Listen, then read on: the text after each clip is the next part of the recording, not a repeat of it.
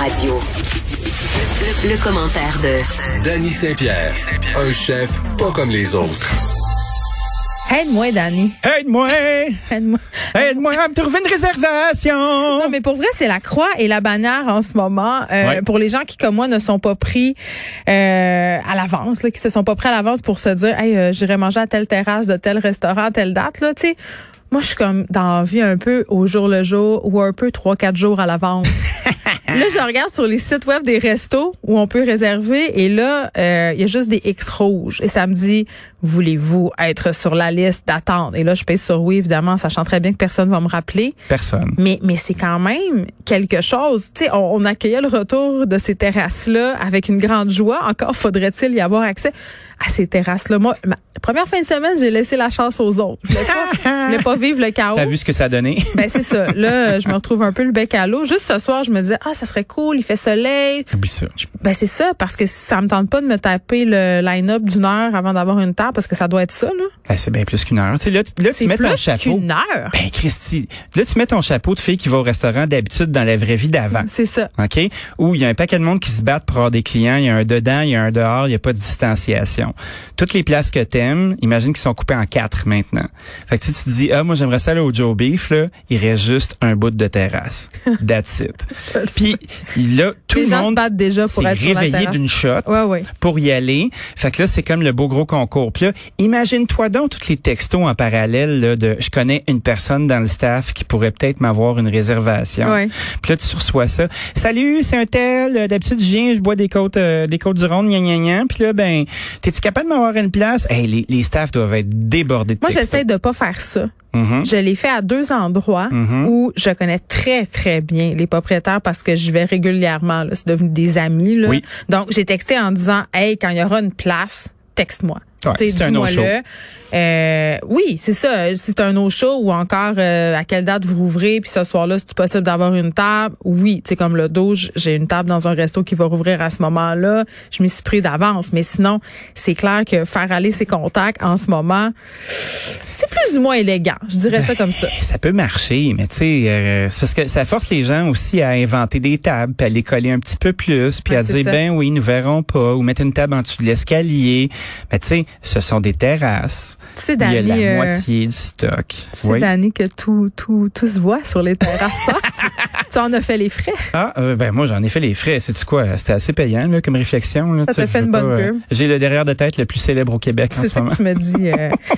Donc, pre- prenez-vous d'avance si vous voulez aller manger sur une terrasse, passer du bon temps, surtout que le beau temps est, est de retour. Il a fait froid en fin de semaine passée. Là, aujourd'hui, il fait 25 à Montréal, fait soleil. Armez-vous de patience aussi si vous décidez d'y aller pour faire la file. Mais à ta peu. Portez-vous un bon roman. Il y a quelque chose qui peut être fait aussi. Tu vois, quoi? chez nous, on a une fenêtre de commande, puis on a des serveurs. Donc, le, le serveur va accueillir les gens sur la terrasse, puis faire, OK, bon, vous êtes deux, parfait, on a une place qui est ici, installez-vous. On va, ça va nous faire quelqu'un aussi qui débarrasse, parce qu'au début, moi, je voulais pas mettre de service pantoute. Pantoute, puis je me suis dit, ça va être un gros Pantoute? pantou, te, te, te. Et puis ça va être un gros pique-nique, cette affaire-là. Mais je pense que ça prend des directives. Ah, ça ça. prend de l'animation. Ça prend euh, quelqu'un aussi qui fait, hey, c'est assez, là. Laisse, ton- laisse le manège à quelqu'un d'autre. Mais ça fait aussi quelqu'un qui dit, t'es dans le line-up. Tu sais qu'on pourrait te faire un beau panier de pique-nique. Puis tu pourrais être dehors, assis euh, dans le parc, en train de faire la même affaire. Ouais, Ah, mais, c'est ça ça qu'on veut. mais Je vais être à ta terrasse. Je sais bien. Je veux voir Dany Saint-Pierre s'activer. Je veux qu'il vienne me dire allô. Pas de masque, assis à côté, assis tes genoux. Non, non, non. Non, non, Dans non, ça arrivera pas. dans le respect le plus strict des règles sanitaires, mais En on s'est ennuyé des terrasses pour Ben aller oui. sur la terrasse, pas pour aller manger un pique-nique dans le parc. On peut s'en accommoder, mais c'est pas ça qu'on cherche. C'est sûr. Bon. Armez-vous de patience. Mais vous pouvez le faire. On se parle euh, des pertes d'emploi en restauration. Euh, on- Attends, tu me dis 80 000 pertes d'emploi dans le secteur alimentaire. Là-dessus, 73 000 directement en restauration. Effectivement. Hey, imagine, ça, ça fait 73 000 personnes qui ont perdu leur emploi puis qui ont trouvé d'autres choses. Donc là, on doit recommencer à mettre du personnel dans nos restaurants. Hey, c'est euh, c'est probant, hein? Dans toute l'industrie en entier, il y a ces pertes d'emploi là. C'est énorme. Ben oui, puis en même temps, j'ai envie de te dire, là, on est dans, dans une espèce de période où on sait pas trop qu'est-ce qui va se passer. Non. Tu sais, là, on a l'été. Tu sais, pendant l'été, si on se fie à ce qui s'est passé l'été dernier, puis on est dans une situation bien plus enviable là, en ce moment, là. Oui. Euh, ça allait bien, le milieu de la restauration. Moi, j'appelle ça, on a eu une période de grâce, une espèce de, Oui. de période de déni, là, Mhm. où on avait un semblant de vie normale. Oui. Cet été, on va y goûter encore plus, mais, mais c'est pas à dire, puis je veux pas faire l'oiseau de malheur, là, mais ça se pourrait qu'au que rendu à l'automne, la situation se dégrade un peu, qu'on soit obligé, euh, je veux pas dire le mot, c'est comme Voldemort, je vais le dire, re- Dis-le.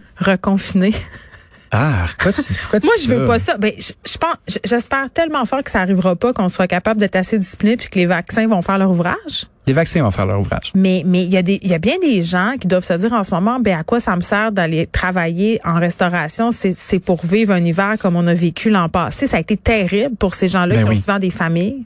Ah, tout à fait. Mais tu sais, euh, il va falloir recommencer à un moment donné. Il va falloir croire. Il va falloir y aller puis s'accrocher à cette vie-là qui euh, qui nous manque tellement. Ben il nous OK ah, cette vie-là manque peut-être à certaines personnes dont moi qui est une cliente, mais on parle souvent tous les deux à quel point la vie en restauration c'est difficile, Oui. à quel point ces métiers-là sont souvent pas très bien payés, Mhm. dans des conditions précaires. Tu travailles à Noël, tu travailles au jour de l'an peut-être. Tu sais, c'est Ouais. pas, c'est pas, c'est pas rose rose la vie en restauration. Comment on fait combiné aux facteurs pandémiques pour redorer le blason de ces professions-là qui sont aussi l'apanage des jeunes. Tu l'as dit, on s'en parlait hier. Tu Ah l'as oui. dit, les jeunes sortent de l'école, font ça deux, trois ans, puis disent, hey, c'est-tu quoi? Bye bye.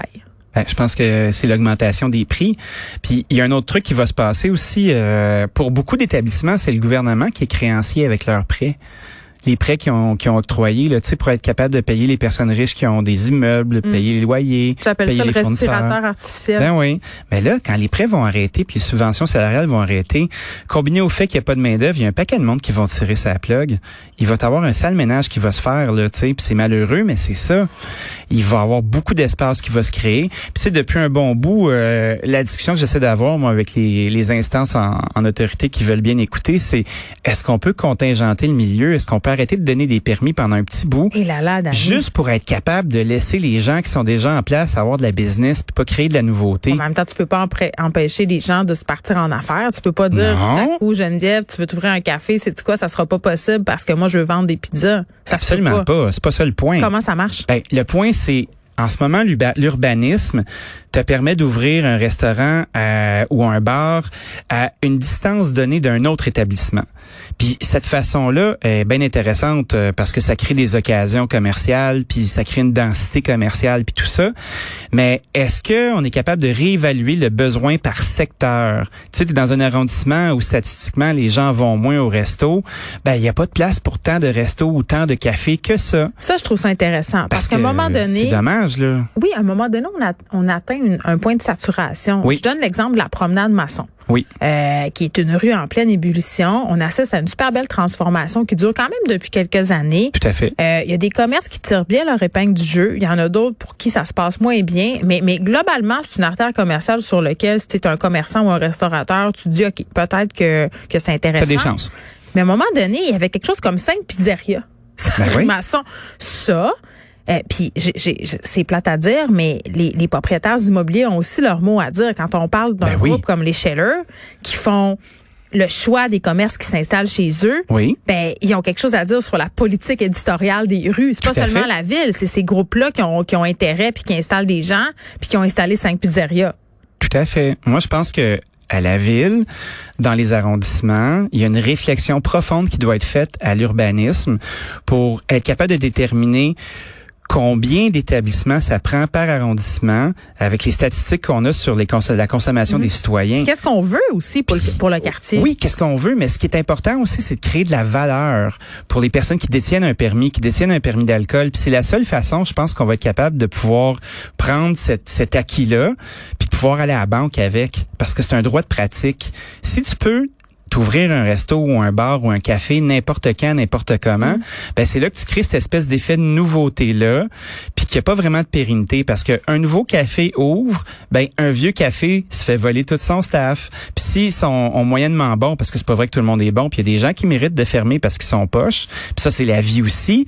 Euh, ben veux, veux pas les, ex- les établissements prennent pas tant d'expérience que ça. C'est ce qu'on doit reprocher euh, aux mauvaises conditions de travail qu'on offre aux gens dans, no- dans notre métier. Hmm. Les, la main d'œuvre, elle est très jeune, elle est inexpérimentée, elle est très créative. Elle est volatile miracles. aussi. Elle est hyper volatile. Oui. Puis combine ça au fait qu'à tous les trois ans, euh, il y a, y a des autant de restos qui ouvrent qui ferment, ben il y a pas de pérennité.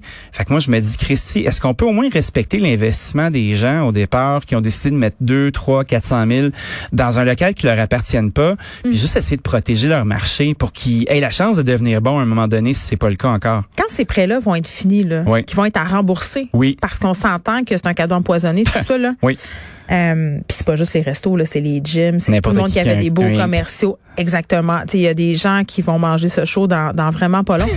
Euh, Est-ce qu'il y a un type d'établissement qui va mieux survivre que, que, que les autres? Ben, moi, je pense que des, des établissements qui sont qui ont pas de périssables, déjà, ça va être euh, ça va être bien. Tu sais, si on parle de mon industrie, euh, qui est l'alimentation en tant que telle, euh, c'est des gens ça? qui vont des monoproduits. Tu sais, mettons, moi, mon setup de pizza, euh, il est, il est pandémie-proof, là. Ouais. Il est fait pour survivre à, n'importe quoi qui se euh, passe. c'est les petites tables fancy qui vont y goûter. Ben, les petites tables fancy qui pensent qu'ils veulent faire de l'argent. Parce que, tu sais, si un 40 places assise ou même un 60, puis t'as monsieur dans la cuisine, madame en avant, une petite équipe de rien, c'est un peu familial, puis on, on fait bien, ben ça, c'est un truc, puis on se serre les coudes, puis c'est c'est presque tous des boss qui travaillent, ça fonctionne. Mais quand on, on voit la restauration comme étant un investissement, ce qui est une bien drôle d'idée à mon avis, puis là, t'engages un chef, un maître d'hôtel, un ci, un ça, Toutes ces vedettes qui ont investi Ah, dans ben des oui. restos. Ben oui, puis qui se disent ah oui, ça va être le fun, ça va être ma place, je peux aller faire la fête puis boire gratis. ça? Je sais pas. Tu sais des pertes, c'est intéressant aussi, mais c'est quand même des pertes. Hey, Dani, Arc. jamais on se parle des vedettes qui se sont parties en restauration. OK, on fait l'inventaire puis on va avoir une petite pensée Oui, pour eux. puis de voir qui a réussi, qui a moins bien réussi, puis dans quelle mesure ça peut être profitable pour un resto aussi de s'associer à une vedette, d'inclure une vedette. oui, Euh, on pense à plein de choses. dans. J'ai hâte à demain. Salut. Bye bye.